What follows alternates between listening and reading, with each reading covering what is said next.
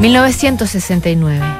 Han pasado 20 años desde la primera carta y el primer encargo que hizo desde Nueva York Helen Humph a la librería londinense Mark Co.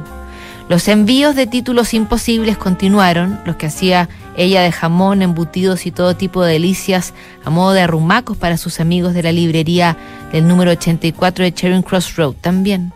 Ahora todos escribían entre todos, estaban agradecidos de su amiga norteamericana que ya sabía que a quien conocía como FOD era Frank Dowell y a veces llamaba Frankie a su amigo epistolar, que tenía una mujer y una hija con quienes también terminó escribiéndose la estrambótica y adorable Helen.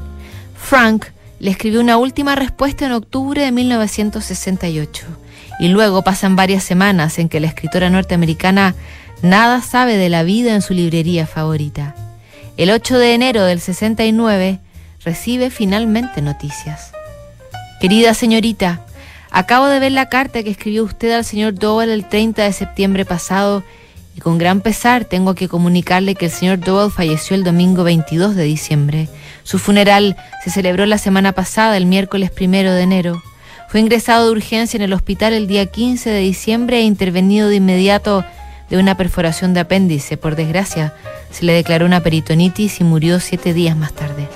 Había trabajado en nuestra empresa a lo largo de más de 40 años y su pérdida ha sido un gran golpe. ¿Sigue queriendo usted que tratemos de conseguirle esos libros de Jane Austen?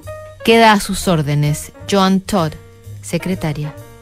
El 11 de abril, Helen parece escribir una carta que cerraba de alguna manera 20 años de envíos el más desinteresado cariño entre ella y la librería londinense.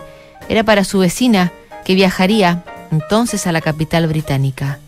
Querida Catherine, interrumpo la tarea de limpiar mis estanterías y me siento en la alfombra rodeada de libros por todas partes para escribirte unas letras y desearte un buen viaje. Espero que tú y Brian lo pasen muy bien en Londres. El otro día me preguntó por teléfono, ¿vendrías con nosotros si tuvieras dinero para el viaje? Y a mí me saltaron las lágrimas. Pero no sé, Tal vez sea mejor que nunca haya estado ahí.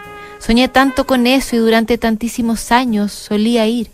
Recuerdo que años atrás un muchacho al que conocía me dijo que las personas que viajaban a Inglaterra encontraban exactamente lo que buscaban. Yo le dije que buscaría la Inglaterra de la literatura inglesa y él asintió y me dijo, está ahí. Tal vez sea cierto o tal vez no, porque ahora al mirar a mi alrededor en la alfombra siento una certeza. Está aquí. El hombre, Dios lo bendiga, que me vendió todos mis libros murió hace pocos meses y el dueño de la tienda, el señor Marx, ha muerto también. Pero Marx Co sigue ahí todavía. Si por casualidad pasas por el 84 de Charing Cross Road, ¿querrás depositar un beso a mi nombre? Les debo tantísimo. Helen.